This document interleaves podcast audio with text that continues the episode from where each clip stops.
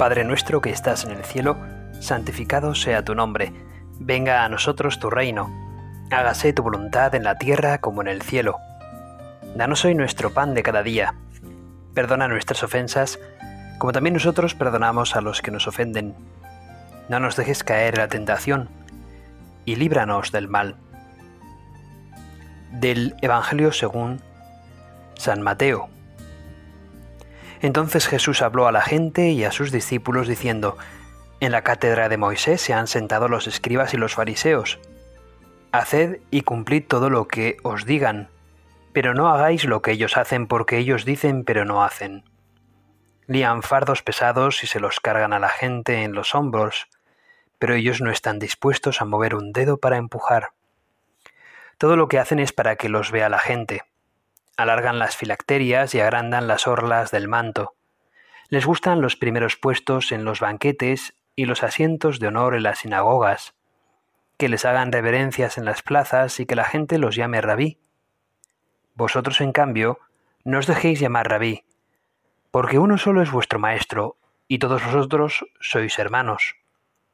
Y no llaméis padre a vuestro, padre vuestro a nadie en la tierra, porque uno solo es vuestro padre, el del cielo. No os dejéis llamar maestros, porque uno solo es vuestro maestro, el Mesías. El primero entre vosotros será vuestro servidor.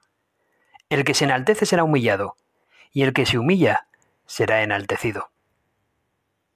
Hay de vosotros escribas y fariseos hipócritas, que cerráis a los hombres el reino de los cielos, ni entráis vosotros, ni dejáis entrar a los que quieren. Hay de vosotros escribas y fariseos hipócritas, que viajáis por tierra y mar para ganar un prosélito, y cuando lo conseguís, lo hacéis digno de la gehenna el doble que vosotros. Hay de vosotros guías ciegos que decís, jurar por el templo no obliga, jurar por el oro del templo sí obliga. Necios y ciegos, ¿qué es más, el oro o el templo que consagra el oro? O también, jurar por el altar no obliga, jurar por la ofrenda que está en el altar sí obliga. Ciegos, ¿qué es más, la ofrenda o el altar que consagra la ofrenda? Quien jura por el altar, jura por él y por cuanto hay sobre él. Quien jura por el templo, jura por él y por quien habita en él. Y quien jura por el cielo, jura por el trono de Dios y también por el que está sentado en él. Ay de vosotros, escribas y fariseos hipócritas, que pagáis el diezmo de la menta, del anís y del comino, y descuidáis lo más grave de la ley, la justicia la misericordia y la fidelidad. Esto es lo que había que practicar, aunque sin descuidar aquello. Guías ciegos que filtráis el mosquito y os tragáis el camello. Ay de vosotros, escribas y fariseos hipócritas, que limpiáis por fuera la copa y el plato, mientras por dentro estáis rebosando de robo y desenfreno. Fariseo ciego, limpia primero la copa por dentro y así quedará limpia también por fuera. Ay de vosotros, escribas y fariseos hipócritas, que os parecéis a los sepulcros blanqueados. Por fuera tienen buena apariencia, pero por dentro están llenos de huesos de muertos y de podredumbre. Lo mismo vosotros, por fuera parecéis justos, pero por dentro estáis repletos de hipocresía y crueldad.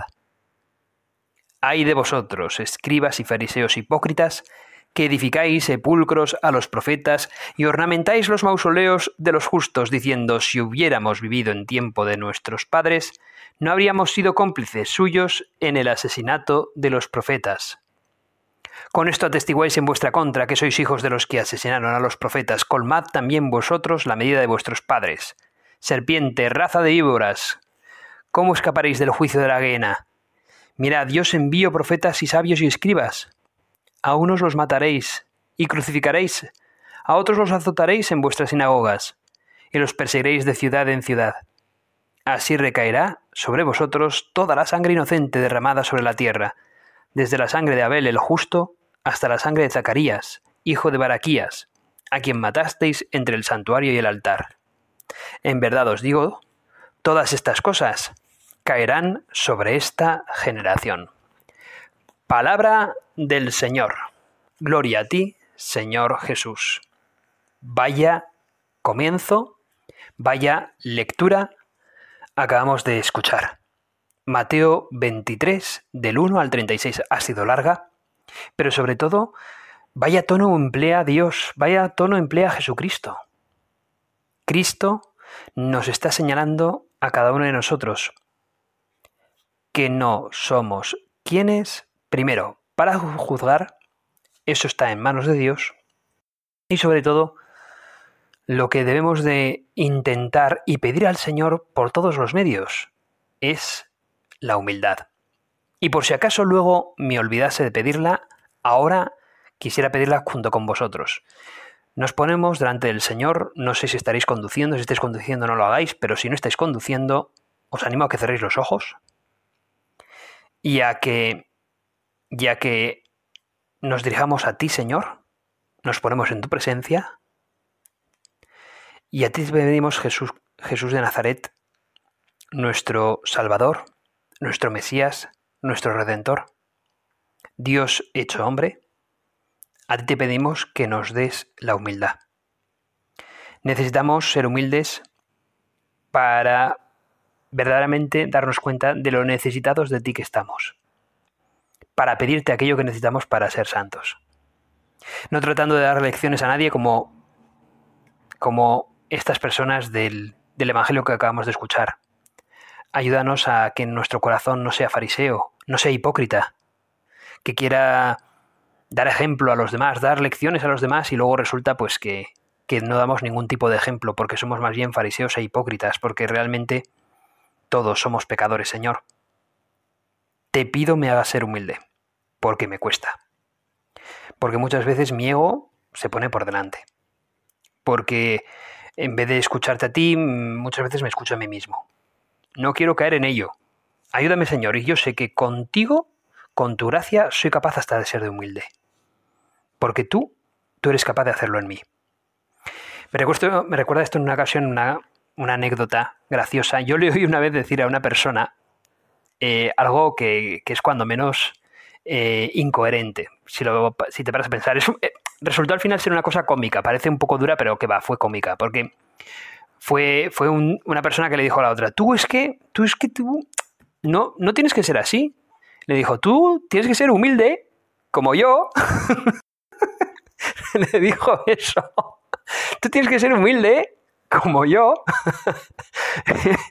y la otra persona se empezó a reír y dijo, pero ¿te estás escuchando?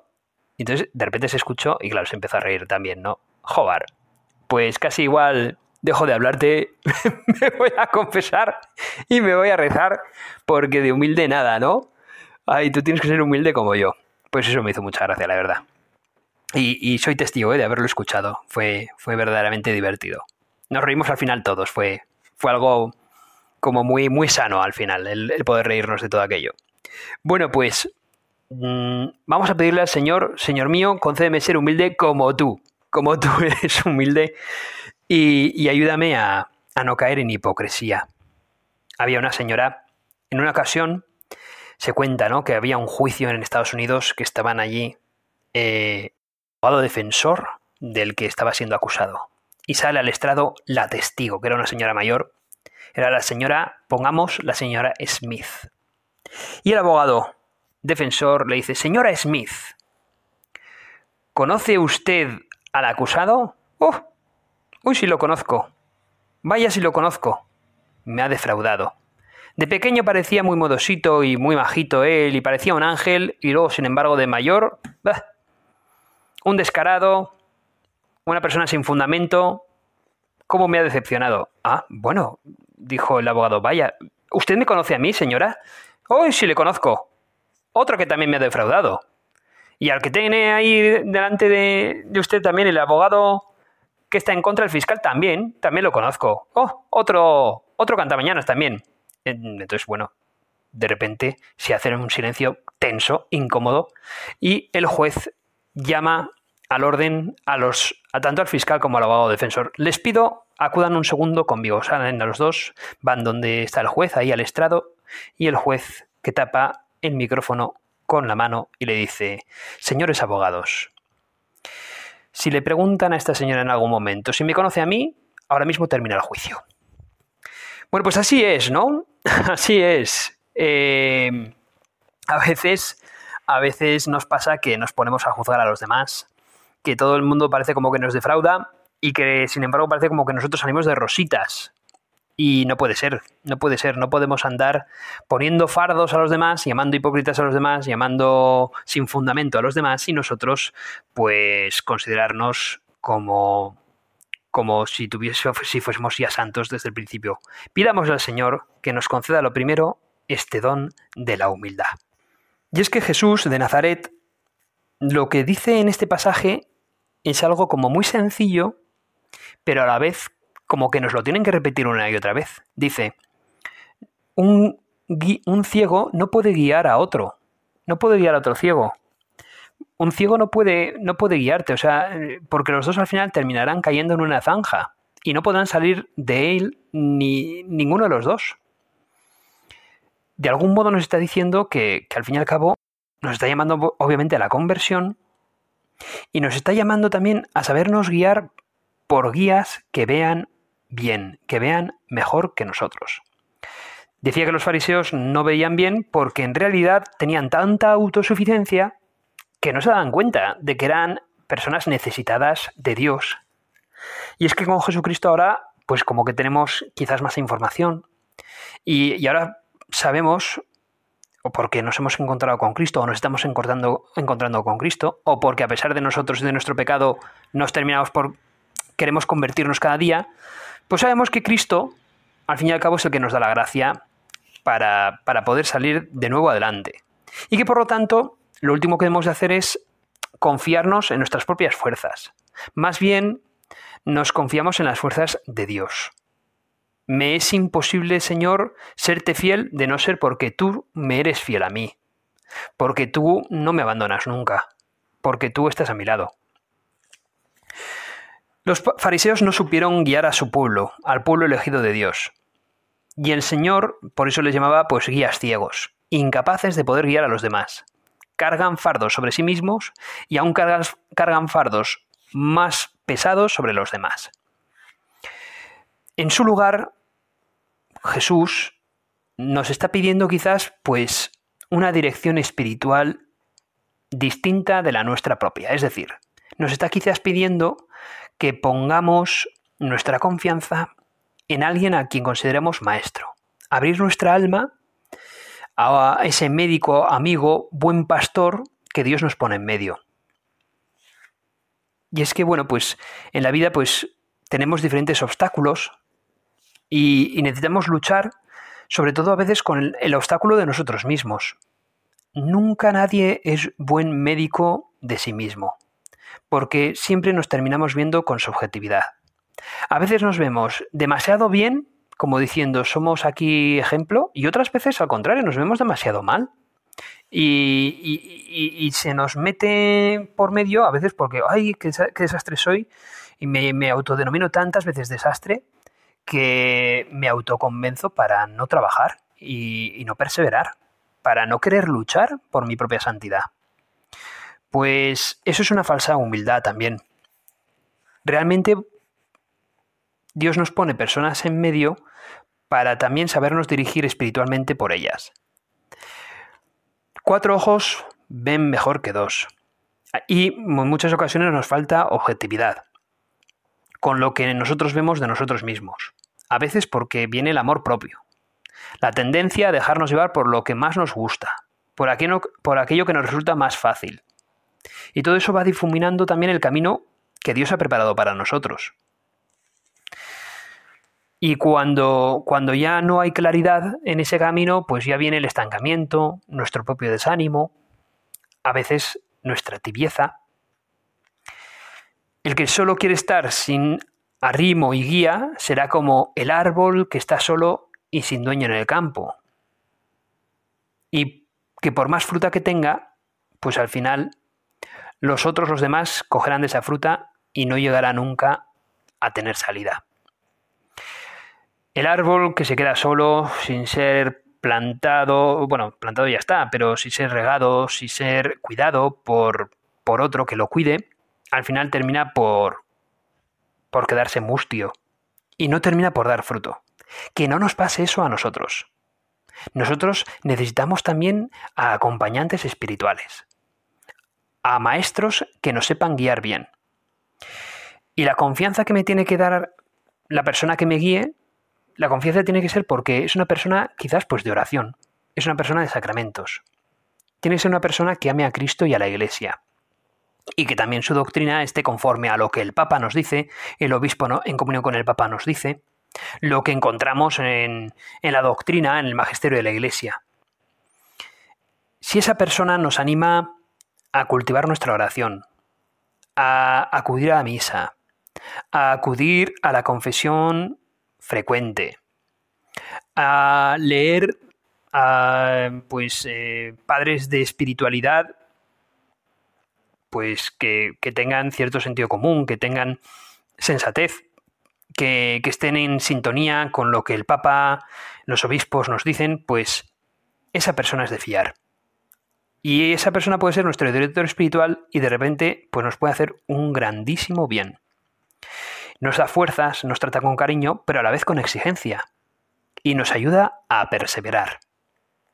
En la dirección espiritual se requiere un profundo sentido humano y un gran espíritu sobrenatural. Por eso, la confidencia no se hace a cualquier persona, sino a quien nos merece confianza, por lo que es o por lo que Dios la hace ser para nosotros.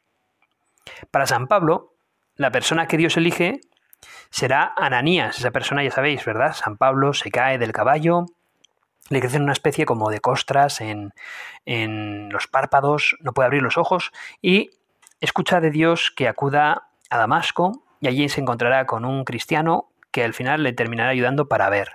Bueno, pues ese cristiano será Ananías, quien le fortalece en el camino de su conversión. Para otros, como Tobías, será el arcángel San Rafael, con figura, humana. La dirección espiritual ha de moverse, pues eso, en un clima sobrenatural, porque en realidad de lo que se trata es de buscar esa voz de Dios que nos habla, y que nos habla a través de otros. Nos habla a través de una humilía de un sacerdote, pues fiel al magisterio, nos habla a través de su propia palabra que la leemos y la atendemos cuando leemos el Evangelio de todos los días o lo escuchamos proclamar desde el ambón en la Eucaristía a la que acudimos.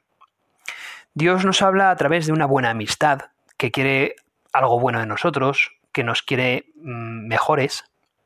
Dios nos habla a través de ese director espiritual en el que ponemos nuestra confianza y le abrimos nuestro corazón y que tiene ese sentido sobrenatural en el que Dios actúa en nuestra alma. Pues bien, es en la oración cuando descubrimos ese buen pastor y que nos corrige y que nos ayuda a no tropezar, a no caer. Y que si hemos tropezado o caído porque hemos ido por nuestra cuenta, nos tiende luego siempre la mano y nos dice, adelante, estoy contigo, el sentido sobrenatural con el que acudimos a la dirección espiritual evitará siempre también andar buscando consejo que favorezca nuestro propio egoísmo, que acalle precisamente con su presunta autoridad el clamor de la propia alma, e incluso que se vaya cambiando de consejero hasta encontrar al más benévolo. No. En una dirección espiritual con sentido sobrenatural buscaremos al final siempre a ese director espiritual que sabemos que nos trata con enorme cariño y que a la vez nos exige con gran sentido sobrenatural, sabiendo que estamos llamados a ser santos y que el camino de la santidad pasa por obstáculos, cruces, pero a la vez por ir contemplando la alegría de los que siguen a Cristo. Porque ya sabéis, hermanos, lo que nos dijo Jesucristo, que su yugo es llevadero y su carga es ligera. Por eso mismo, no hay que preocuparse porque las cosas nos cuesten y porque caigamos una y otra vez quizás en los mismos errores o pecados. Leo aquí en un libro que, estoy, eh, que tengo entre mis, manos, dice, la vida interior necesita tiempo para madurar y no se improvisa de la noche a la mañana. Tendremos derrotas que nos ayudarán a ser más humildes y victorias que manifiestan la eficacia de la gracia, que fructifican otros necesitaremos comenzar y recomenzar muchas veces, sin desánimos y sin esperar, aunque a veces lleguen resultados inmediatos, que en ocasiones el Señor quiere que no veamos para un bien mayor. Fijaos, ¿eh? El Señor quiere de nosotros nuestro bien y los resultados Él nos los dará cuando Él estime oportuno dárnoslos, porque hay que tener en cuenta que, que lo que nosotros queremos de inmediato no tiene por qué ser lo mejor. Que Dios nos da lo mejor y en el momento oportuno y, y que hemos de fiarnos también de ello. Señor, dame, dame esto, dame, dame, no, Señor mío, dame la paciencia, pero dámela ya, ¿no? Muchas veces somos así, ¿no? Eh, pues mira, pues el Señor te la dará cuando estime oportuno, pero tú por ello no dejes nunca de pedírsela. Perseverancia y ánimo. Escuchábamos también en, en este mismo podcast, aquí en Meditaciones Católicas, a un sacerdote también que me hizo mucho bien y que decía eso, ¿no? Que tenemos que tener un espíritu optimista sabiendo que nuestro optimismo no recae en nuestras propias fuerzas, sino en las fuerzas de Jesucristo, a quien siempre acudimos precisamente para que nos dé ese ánimo, esa perseverancia, sabiendo que, que, bueno, que los éxitos son de Él y que si al final tenemos éxitos, pues a Él se los debemos. Y ahí radica nuestra alegría, en que es Cristo nuestro caminar, es Cristo quien nos da la fuerza interior, las ganas de perseverar, las ganas de ser santos y el aguante eh, frente a las adversidades, así como las alegrías cuando hacemos las cosas bien. Disfrutamos el doble. O sea, cuando hacemos una cosa bien, la disfrutamos mucho más si, si, si la hacemos por amor a Cristo, ¿no? Y si lo hacemos con ese sentido cristiano. La verdad es que la manera cristiana de ver la vida es siempre muy alegre. En el fondo es muy alegre. Aún en las mismas adversidades, hay una gran alegría también si las adversidades vienen porque seguimos a Jesucristo. Y detrás de esta lucha ascética alegre está en realidad esa dirección espiritual. Pues en realidad esa dirección espiritual sigue paso a paso las subidas y las bajadas de nuestro esfuerzo, de nuestra constancia. La constancia también cuando haya más dificultades, por disponer de menos tiempo, por un exceso de trabajo, de exámenes. Dios premia ese esfuerzo con nuevas luces y con gracias. Otras veces las dificultades son más internas, nuestra propia pereza, nuestra soberbia, el desánimo porque van mal las cosas, porque no se llevó a cabo nada de lo que se había previsto. Es entonces cuando más necesitamos de esa charla fraterna o de esa confesión de las que salimos siempre pues con más esperanza, con más alegría y con un nuevo impulso para seguir luchando. Un poco como pequeña antianécdota, bueno, no es que sea una antianécdota, simplemente una persona con la que estuve hablando no hace mucho y que, que lamentablemente me dio, me dio, me dio, me dio lástima, porque era una persona que, que decía, yo no me confieso con un sacerdote, decía, porque no quiero que nadie coarte mi libertad, bueno, pues en realidad esa, esa persona que piensa así de los sacerdotes, bueno, yo no tengo ni idea de lo que le habrá pasado en su vida, ¿no? Pero está claro que no tiene confianza y no tiene fe, que no tiene la confianza en que Dios también habla a través de una confesión realizada con sinceridad y transparencia.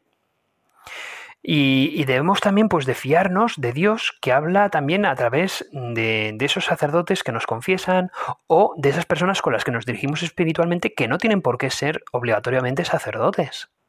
Puede haber personas, ya os digo, como decíamos al principio de la meditación, de profunda oración, de gran sentido sobrenatural, personas que, que escuchan al Papa, que tienen, procuran formarse en su magisterio, en su doctrina, y son personas que nos pueden hacer un gran bien, que pueden ser verdaderamente guías y que no son ciegos, porque ellos mismos saben y reconocen su propia debilidad, su propio pecado, y procurarán también dirigirse espiritualmente con otras personas. Pero está claro que nadie, nadie es médico, es buen médico de sí mismo. Por eso le pido al Señor que le ilumine a esa persona con la que me encontré, porque aún le costaba ver eso, ¿no? Que en realidad necesitaba de otro que le pudiese echar una mano para tomar el camino adecuado, para encontrarse con el Señor que también nos habla a través de otros. Y ya por último, en una buena en una buena dirección espiritual lo lógico siempre es esa sinceridad y transparencia en nosotros, porque ¿qué sentido tiene abrir nuestro corazón a una persona eh, o pretender mm, o pretender poner eh, una máscara, ¿no? Y, pretender eh, exponer alguien que no somos en realidad. Entonces no nos ayudamos nunca. Como dijo Cristo, la verdad nos hace libres. Si mentimos, jamás podremos mm, tener libertad, jamás podrá haber una verdadera dirección espiritual y no podrá para nada ayudarnos, ¿verdad? Tenemos que ser sinceros siempre. Con respecto a la sinceridad, se me ocurre una anécdota. Había un rey en una ocasión, una historia, un cuento es, en realidad no es una anécdota. Había un rey que en una ocasión quería convocar a los solteros de su reino porque quería casar a su hija. Los solteros acudieron porque la hija debía ser pues una, una hermosa joven eh, y además pues muy virtuosa por lo que se ve. Y entonces los jóvenes ah, pues fueron allí. Y el rey les dio a cada uno una semilla y les dijo, quiero que dentro de un mes eh, volváis con la maceta donde hayáis plantado esa semilla y quiero mm, ver esas plantas que tengáis, a ver si sois capaces de cuidar todas esas plantas, si sois capaces de cuidar también con delicadeza todo, todo pues una planta, supongo que, que será un buen comienzo para empezar a cuidar también con delicadeza a mi hija. Así que en un mes nos vemos de nuevo. Y entonces eh, uno de los jóvenes eh, plantó con mucho cuidado, mucha finura, en una maceta esa semilla, la regó, la puso al sol, eh, pero veía que no crecía nada y pasaban los días y seguía sin crecer y él seguía poniéndole, regándola, poniéndola al sol, mientras otro, escuchaba como otros hablaban de esas plantas que ya empezaban a estar hermosas, que empezaban a crecer y él, avergonzado, veía cómo no se crecía su planta. Pasaban los días y por fin llegó el mes y el tener que acudir de nuevo a ese rey. Ese joven, al ver su, maceta que no había crecido nada, no quiso ir, pero su madre le obligó a ir, le dijo, tienes que ir, porque al fin y al cabo es el rey quien te ha convocado. Eres uno de los representantes y tienes que ir. Cuando fue allí, vio a todos esos jóvenes con macetas, con plantas, pues hermosas, grandes, y la suya vacía, avergonzado, con la cabeza gacha, dejó que el rey inspeccionase todas las macetas, también la suya propia. El rey terminó de inspeccionar todas las macetas y llamó a que subiera ahí a esa especie como de estrado, al trono, a ese joven que tenía la maceta vacía, ante el asombro de todos los demás, que andaban cuchicheando y que se habían mofado incluso también de ese joven antes por no tener planta en su maceta. Por fin el rey habló y dijo, os di a todos semillas infértiles. Solo este joven ha sido lo suficientemente sincero y transparente para venir con su maceta vacía. Todos los demás habéis intentado engañarme. El único que merece en la mano de mi hija es aquel joven que va con la verdad por delante y que por lo tanto será un buen rey para este reinado, un buen esposo para mi hija. Bueno, pues la sinceridad es algo que aunque parezca que, que somos tontos por ser sinceros, es algo tan bueno y nos ayuda tanto a ser también pues sinceros y dóciles y transparentes en nuestra dirección espiritual, que la humildad, la transparencia y la sinceridad nos llevará muy lejos en la dirección espiritual que tomemos. Cristo será capaz de hacernos verdaderamente santos si vamos fomentando estas virtudes. Pidámosle al Señor, sepamos dirigirnos espiritualmente con buenas personas, sobre todo personas fieles a la doctrina de Dios, fieles a la oración, fieles a los sacramentos. Y acudamos a la Virgen María, nuestra Madre, la única capaz de hacernos también dóciles, transparentes y sinceros, humildes, para sabernos dirigir espiritualmente, para poder acercarnos mejor a su Hijo. Termino rezándole a la Virgen María, acompañadme a rezarle a nuestra Madre. Dios te salve María, llena eres de gracia, el Señor es contigo. Bendita tú eres entre todas las mujeres, y bendito es el fruto de tu vientre Jesús. Santa María, Madre de Dios, ruega por nosotros pecadores, ahora y en la hora de nuestra muerte. Amén.